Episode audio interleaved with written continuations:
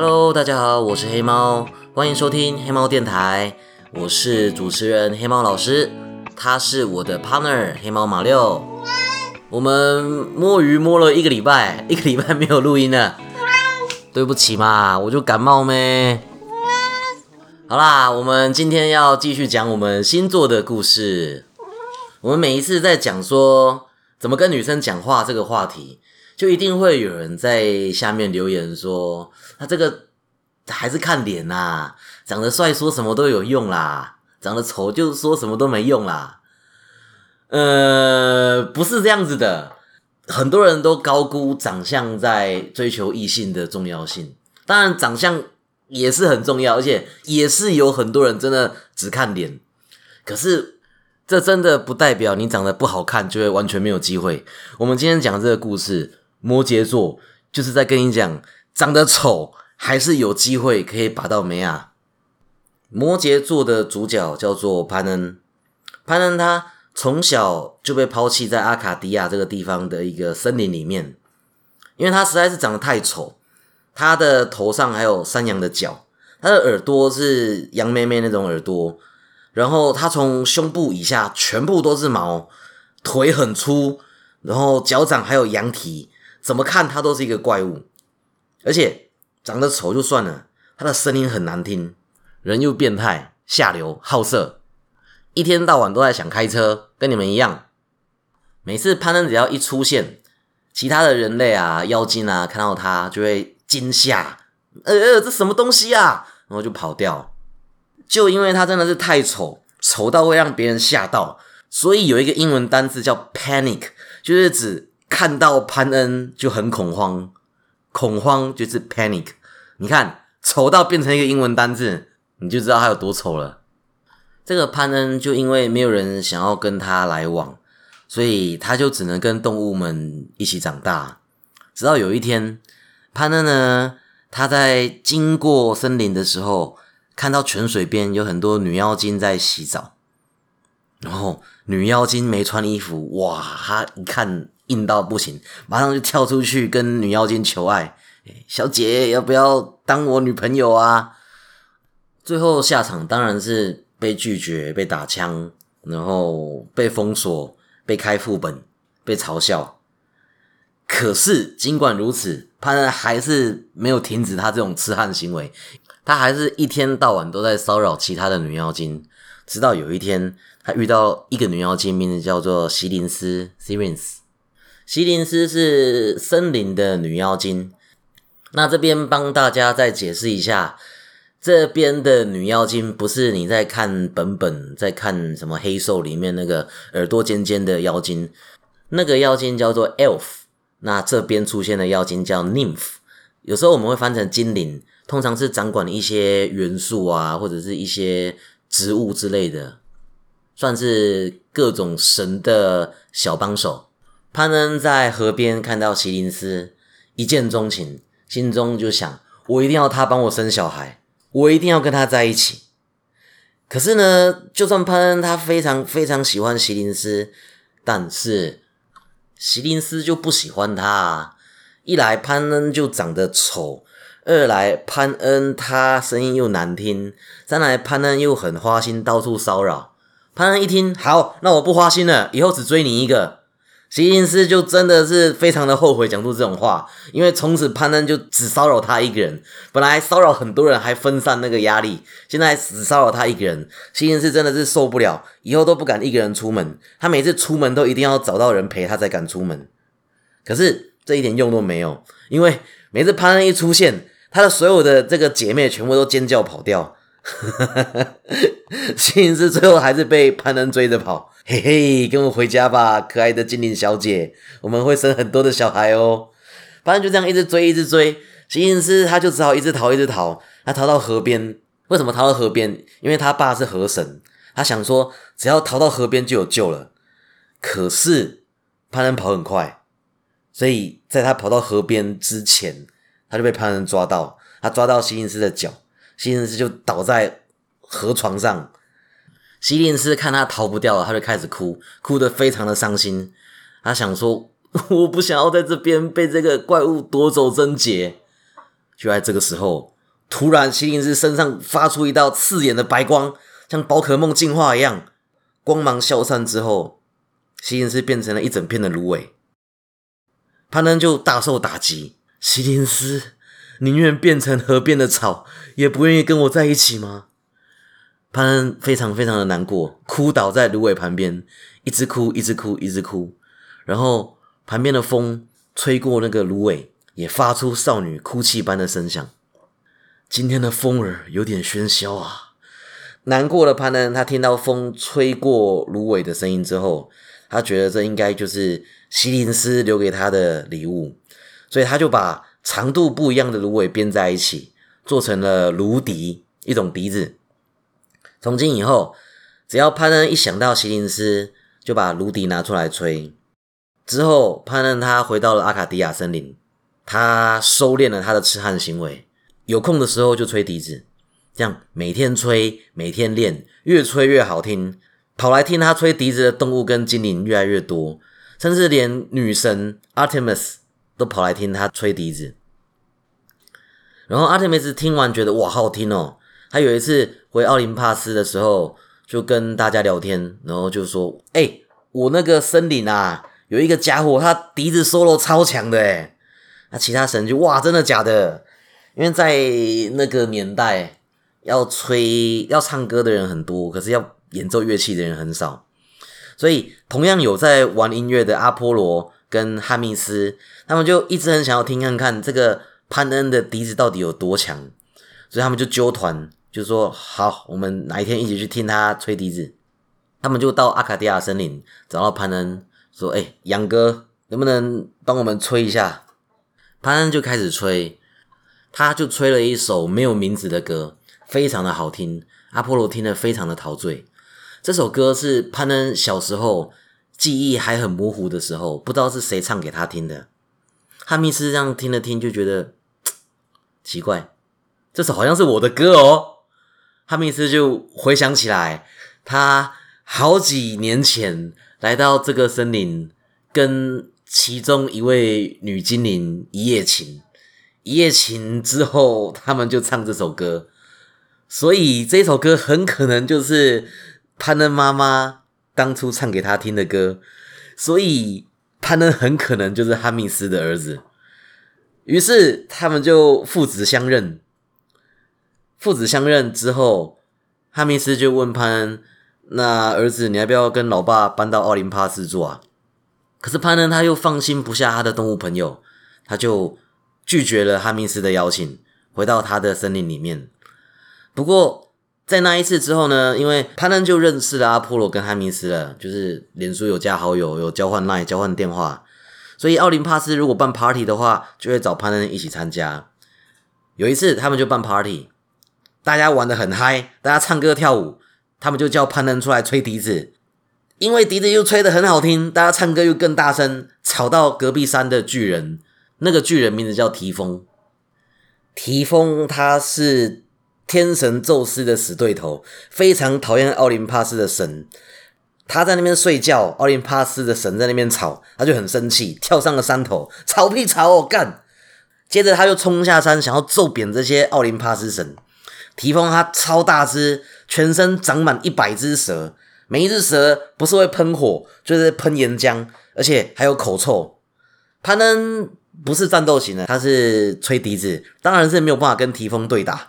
接着他就看到爱神 Aphrodite，就是维纳斯，他在河边把他的儿子变成一条鱼，自己也变成一条鱼，然后跳到河里面就跑掉了。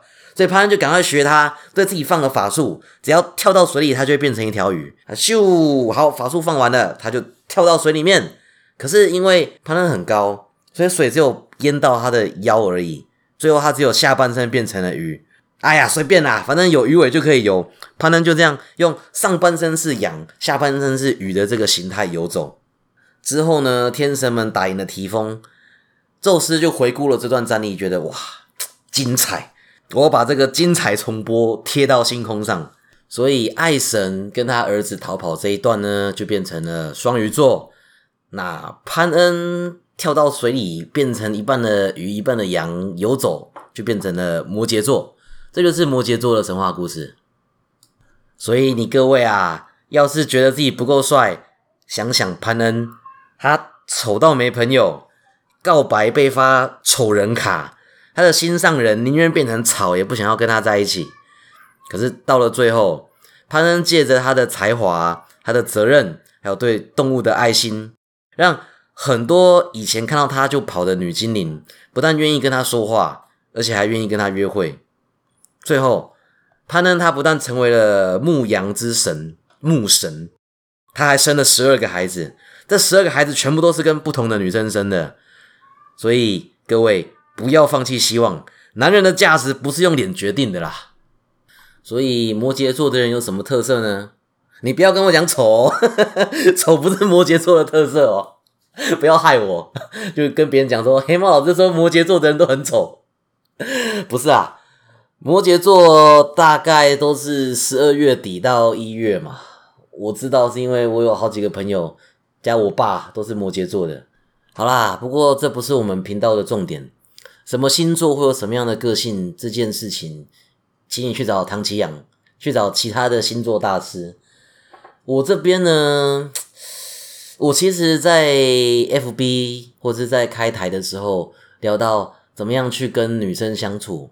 就会有很多人，他们会用一种自暴自弃的态度，就是在讲说：“哎呀，不够帅啦，女生就只爱高富帅啦。”我都很担心这种人，他们会越来越严重，然后就变成像 PPT 八卦版那种丑女宅，就是把自己交不到女朋友的这件事实，全部怪罪到女生身上，就觉得说女生们就是都很肤浅，只看脸，哎，只看外表。不然的话就只看钱。如果真的开始丑女了，这种人啊，左一句母猪母猪，右一句就是台女台女，到这个程度的时候，其实就很难救回来了。因为女生只要知道你对女性是这种看法跟态度，通常就是直接给你零分，不会让你有任何的机会。就算你长多帅，都救不回来。不要有这种乳蛇心态啊，各位，你一定要一直不断的跟自己讲，我。又帅又有内涵，我以后会更帅更有内涵。我跟你讲啊，很多男生他们都高估了“帅”这个字在追女孩子的重要性。男生去追女生才才更注重外表好吗？女生看男生其实只看脸的，真的没有那么多啦。我不是说帅不重要，我是说你靠着你的个性、你的内涵跟你的才华，是可以把分数拉回来的。然后。对自己有自信一点，You can do it！赶快订阅黑猫老师，学习怎么样当个八面玲珑的阿仔。OK，那我们接下来的时间来回答一些在 Apple Podcast 的评论，大家留的问题。不过数量有一点多，所以我就挑几个比较有趣的回哦。没有被回到的，先跟你说声不好意思，拍谁？首先是放空 ing，他说：“嗨嗨，我是从黑猫老师粉砖知道有 podcast 频道的，我想要回应第七集女生大多讨厌虫的内容。我想说，我有养爬虫类，我超爱虫，如果有人愿意送我虫子，我会超开心的。我觉得这一个我要特别念出来的原因，是因为我之前就跟大家讲说，你要是在女生前面聊虫子。”应该是会扣分，可是自从那一集公开之后，就有一些人，有一些女孩子，她就会说不会啊，我觉得虫也很可爱啊。好，我现在让大家知道，也有这种女孩子的存在了，也有很多喜欢爬虫、喜欢蜥蜴、喜欢蛇、喜欢虫的女孩子，也有一些她们其实也不会到害怕，她们就是诶没有很喜欢，可是也不会排斥。不过你自己要斟酌。这种女生毕竟还是少数，你先观察，先试探一下，看她喜不喜欢这种话题。我还是必须要跟大家讲，这种女孩子很少。你要是遇到了，好好珍惜，因为大部分女生都还是不喜欢虫的。哎呦，讲到这个虫，我最近发生一件很好笑的事情，就是我朋友啊，有一个图文作家叫辛卡米克。他的朋友捡到两只小猫，一只橘色的，一只白色的，叫做双双跟琪琪。我有一次去淡水找他们玩，我就看到两只小猫很可爱。那只双双是白猫，我就很想要把那个双双带回家陪马六，所以我就想办法就是接洽那个猫中途，跟他讲我们家的情况。虽然是很可惜，最后没有机会把双双带回家，成为马六的妹妹。可是，我就想说，我撸猫撸了一整天，至少送他一箱罐罐当个嫁妆之类的。好，然后结果中途就给我看他们吃的猫罐头，我一看面包虫口味。我真的是吓到，为什么我猫罐头有面包虫口味？我还特别上网去查，结果不查还好，它除了面包虫以外，它还有蟋蟀，还有鳖，然后还有兔子肉、青蛙肉、老鼠肉。哦，我觉得哇，这个味道太野性了吧，有一点不太能接受。因为马六它只吃尾鱼口味的，它只是尾鱼做基底。你要是有混什么柴鱼啊、布拉提啊，他也可以接受。可是如果是什么鸡肉底啊、牛肉啊这些，马六就不喜欢了，他就不，除非是真的很饿，否则他就不吃。第二个人叫做迪克伯爵，他说想要多听一八七的 feat，他觉得一八七感觉很有效果，希望多请他上节目。这个这个应该也可以啦，我会马上截图说：“哎，一八七，你有粉丝了。”一八七其实是一个很好相处的人，不过因为他住的地方跟我离得有点远，他住土城，我住南港，所以要找他可能没那么好找，看有没有机会啦，看有没有机会。接下来三四五六七都是五星吹捧，谢谢。然后同时有一个人。他说实况太无聊，他想听星座。下一个就是星座太无聊，他想听实况。这个我有点为难啊。不过实况这个东西我会继续讲。哎，如果你真的觉得很无聊，那就不好意思。因为这个东西其实资料不好查，尤其是很多现在还在一线的实况组，他们可能也没有那么多。他们可能也没办法那么自由的跟大家分享心得，因为你在跟大家分享心得的时候，你等于是跟观众讲你在干什么，那这个就有一点，有点像是魔魔术师跟观众讲他戏法是怎么变的，这样子会影响到观众看他台的乐趣，所以这种事情可能只能像我这种就是放飞自我、自暴自弃或者是退休的实况组才可以做。对于一线的实况组，他们不太方便跟大家聊这些实况真正的心情跟怎么样经营人气的手法，所以我实况这边会继续做，不是不是实况继续做啊，我实况的话题还会继续的聊下去，而且每一次在 p o c k e t 出现，都会配合在 blog 写一篇更完整的主题。那至于也有很多同学，像比如说这个。呀，优以一零二零，他就讲说很喜欢说书。其实很多人都会跟我讲说他很喜欢我的说书，可是我觉得这有一点苦衷啦。因为我之前一开始说书的时候是很开心，可是讲历史故事的时候一定会跟政治扯上。只要讲到政治，就会引来一大堆奇奇怪怪的人，引来一些特别有自己想法或者是。没有什么理性，就只想要骂人的人。那我的粉丝专业想要走疗愈路线，这种人只要一多就很不疗愈。